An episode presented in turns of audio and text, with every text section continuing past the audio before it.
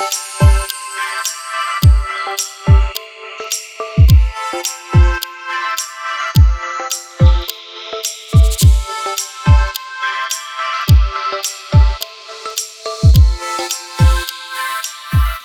und herzlich willkommen zum Prayer Focus. Richtig schön, dass du dabei bist. Egal, ob es das erste Mal ist, dass du dazuschaltest oder ob du schon ganz oft dabei gewesen warst. Richtig schön, dass du hier bist.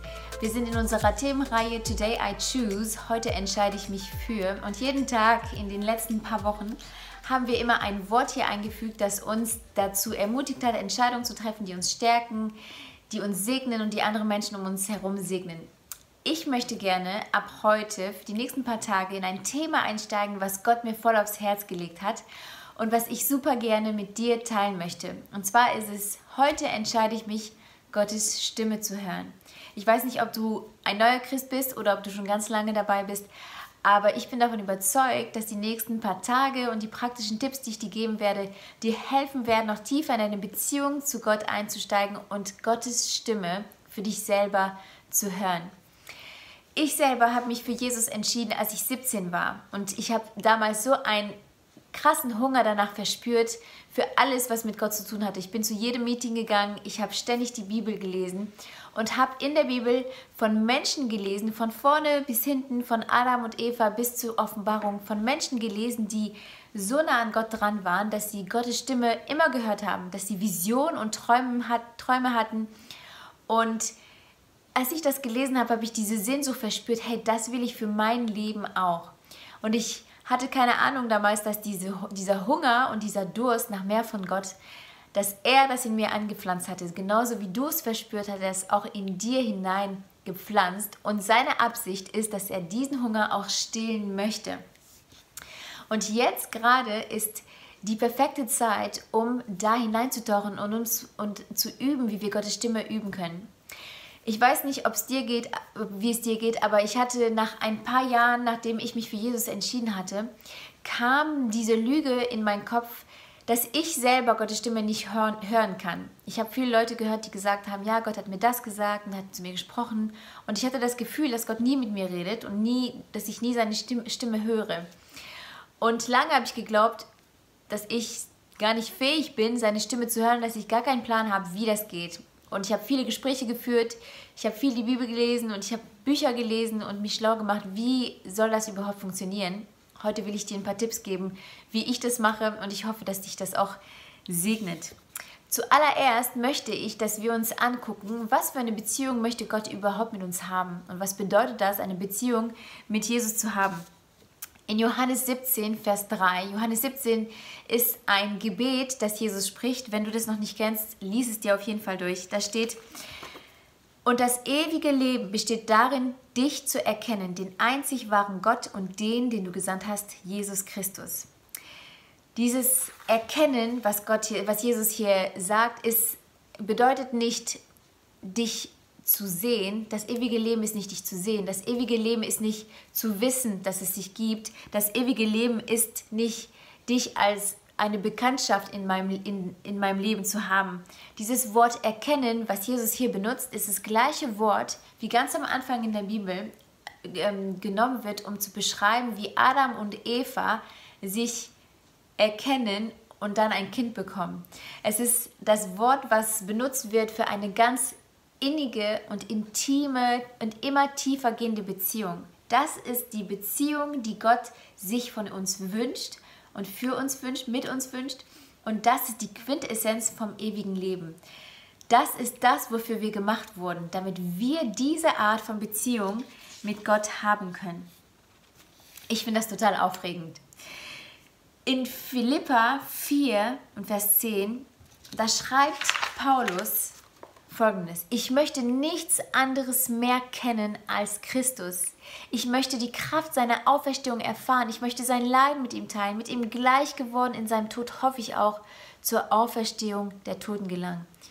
Ich finde, da kann man richtig die Sehnsucht in Paulus Stimme hören. Ich möchte nichts anderes mehr kennen als Jesus. Dreht sich dein Leben heute auch darum, dass du Jesus mehr erkennen möchtest oder dreht sich dein Leben im Moment um dich selber? Bist du vielleicht gerade in deinem Leben irgendwie unzufrieden, obwohl du eigentlich merkst, objektiv gesehen müsste es dir gut gehen? Vielleicht kämpfst du im Moment mit Depressionen. Vielleicht fühlst du dich verunsichert von den Umständen. Vielleicht hast du mit Gewohnheiten zu kämpfen, die dir schädigen. Oder vielleicht bist du auf der Suche nach deiner Berufung. Diese wunderbare Liebesbeziehung mit Jesus ist die Antwort darauf. Es ist die, es ist die Quelle deiner Kraft. Diese Beziehung ist die Quelle deiner, deiner Power, der Power, die Gott dir geben will. Es ist, darauf schöpfst du Leben. Und diese Liebesbeziehung ist der Grund, warum du errettet wurdest. Gebet ist in dieser Beziehung die Connection, wie die Connection zwischen zwei Liebhabern. Es ist die Gemeinschaft mit dem Liebhaber deiner Seele. Gott wünscht sich diese innige Beziehung mit dir. Es ist Intimität, es ist Nähe, es ist die Gegenwart der andere, des anderen genießen, es ist die, die gegenseitige Liebe zu feiern. Es ist ein Bild von zwei, die sich lieben, die zusammenkommen und es einfach genießen, miteinander Gemeinschaft zu verbringen. Okay, du denkst vielleicht, Sarah, das ist irgendwie dieses Bild von äh, zwei Liebhabenden, die zusammenkommen, das ist ein bisschen strange. So habe ich jetzt über meine, meine Beziehung mit Gott nicht so nachgedacht.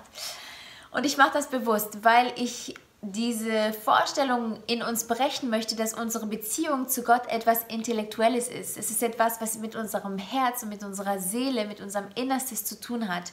Und diese Liebe ist größer und stärker als das, was wir uns überhaupt vorstellen können. Wenn wir zu Jesus kommen im Gebet, müssen wir vor ihm kommen wegen ihm und nicht wegen dem, was er für uns tun kann. Es schmerzt ihm, wenn wir zu ihm kommen und einfach nur unsere Liste rausholen, sie vorlesen, ohne ihm in die Augen zu gucken und dann wieder gehen. Er möchte, dass wir in ihm verweilen, dass wir Zeit mit ihm verbringen, dass wir ihn immer besser kennenlernen. Es ist wie diese Geschichte in der Bibel, wo eine Frau, die Maria hieß, zu Jesus kam und das Kostbarste, was sie hatte, eine Flasche mit Parfüm. Sie hat diese Flasche genommen, sie zerbrochen und sie über Jesus ausgegossen. Das war das Kostbarste, was sie, was sie hatte. Und so eine Art von Beziehung wünscht sich Gott mit uns, dass wir das Kostbarste, was wir haben, dass wir unser Herz vor ihm ausschütten, dass wir ganz nah an ihm dran sind, dass wir bei ihm sind und diese Gemeinschaft genießen. Das ist die Beziehung, woraus wir unsere Kraft schöpfen können und das ist die Beziehung, aus der du selber erleben wirst, wie du auf einmal selber anderen Menschen Mut machen kannst, wie du selber erfährst, wie Gott Wunder durch dich tust, tut. Es ist die Beziehung, woraus du dein, woraus dein Glaube wachsen wird, weil du Zeit mit Jesus verbringst und lernst, was Jesus in der Situation machen würde oder was er von dir möchte. Und du tust es auch und du merkst, wow, mein Glaube wächst. Dein Glaube wächst auch, weil du merkst und weil du weißt, die Person oder der Gott, mit dem du Zeit verbracht hast, ist fähig, in einer Situation zu handeln. Er ist fähig, Wunder zu tun und du lernst ihn dadurch immer besser kennen. Diese Beziehung mit Gott zu leben und aufzubauen, vor ihm zu kommen und seine Gegenwart genießen zu können, das übst, übst du und lernst du, indem du es tust. Es gibt da keine Abkürzung. Es geht darum, dass du Zeit mit ihm verbringst, viel Zeit mit ihm verbringst, dass du dir jeden Tag und über den Tag hindurch merkst und dir bewusst wirst, dass Jesus da ist und dass seine Gegenwart bei dir ist. Okay, so, wie fangen wir damit überhaupt an? Oder wie können wir praktisch die nächsten Schritte tun, um Gottes Stimme zu hören und um das zu lernen? Ganz praktisch, die sind fünf Dinge, die Gott dafür voraussetzt, was wir tun sollen, damit wir seine Stimme hören können. Das kannst du gerne mitschreiben. Erstens, Gott möchte deine Nummer eins sein in deinem Leben. Er will dein größter Schatz sein. Er will das Wertvollste sein, was du hast, damit er sich auch dir hingeben kann. Das kannst du in Markus 12 und Vers 30 nachlesen. Zweitens, er möchte, dass du ihn mit ganzem Herzen suchst, damit er sich dir offenbaren kann. Das kannst du in Jeremia 29, Vers 13 nachlesen. Drittens, er möchte, dass du ihm hundertprozentig vertraust, weil er dich dann leiten kann. Das ist in Sprüche 3 und Vers 5. Viertens, er möchte, dass du ihn lobst und zu ihm zujubelst, damit er dir seine Gegenwart schenken kann oder mit, sich, dich mit seiner Gegenwart segnen kann. Das ist in Psalm 9, 1 bis 3. Und fünftens, er möchte, dass du dich ihm wieder zuwendest, damit er dir Erbarmen zeigen kannst und damit er dich segnen kann. Das kannst du in Joel 2 und Vers 12 nachlesen. Das sind fünf Schritte und ich ermutige dich, diese fünf Sachen ähm, zu überprüfen in deinem eigenen Leben, zu Gott zu kommen und ihn zu fragen, gibt es eine von diesen fünf Sachen, auf die ich achten muss? Gibt es eine von diesen fünf Sachen, die ich wieder ähm, richtig in Ordnung bringen muss, die ich vor dir bringen muss, die ich, ja, die ich, die ich ähm, verändern muss in meinem Leben oder ajustieren muss? Nimm diese fünf Punkte, bete darin, komm vor Gott, bitte ihn, dass er dir offenbart, was in deiner Seele, in deinem Herzen gerade los ist und wo du Sachen verrücken musst, damit sie sich anpassen an Gottes Wille. Morgen geht es weiter mit unserer Themenreihe Today I Choose. Heute entscheide ich mich, Gottes Stimme zu hören. Es wird ähm, richtig cool. Ich habe noch mehr Tipps für euch. Aber heute nehmt diese Zeit für diese fünf Punkte, überprüfe es, bring es vor Gott und morgen geht es dann weiter auf unserer Reise. Ich bete mit uns und dann geht es mit unserem Alltag weiter.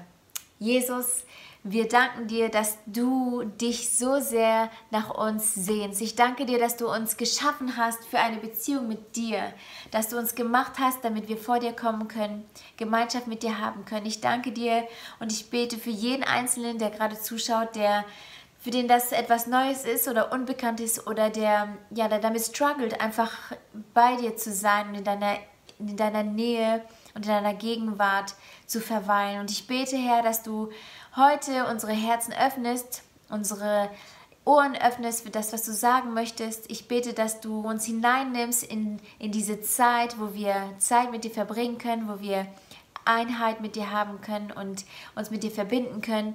Und ich bete einfach, dass du uns da segnest, Heiliger Geist, dass du uns führst. Dafür danke ich dir, dass du das tust, dass du uns liebst, dass, dass wir dir so sehr am Herzen liegen. In Jesu Namen. Amen.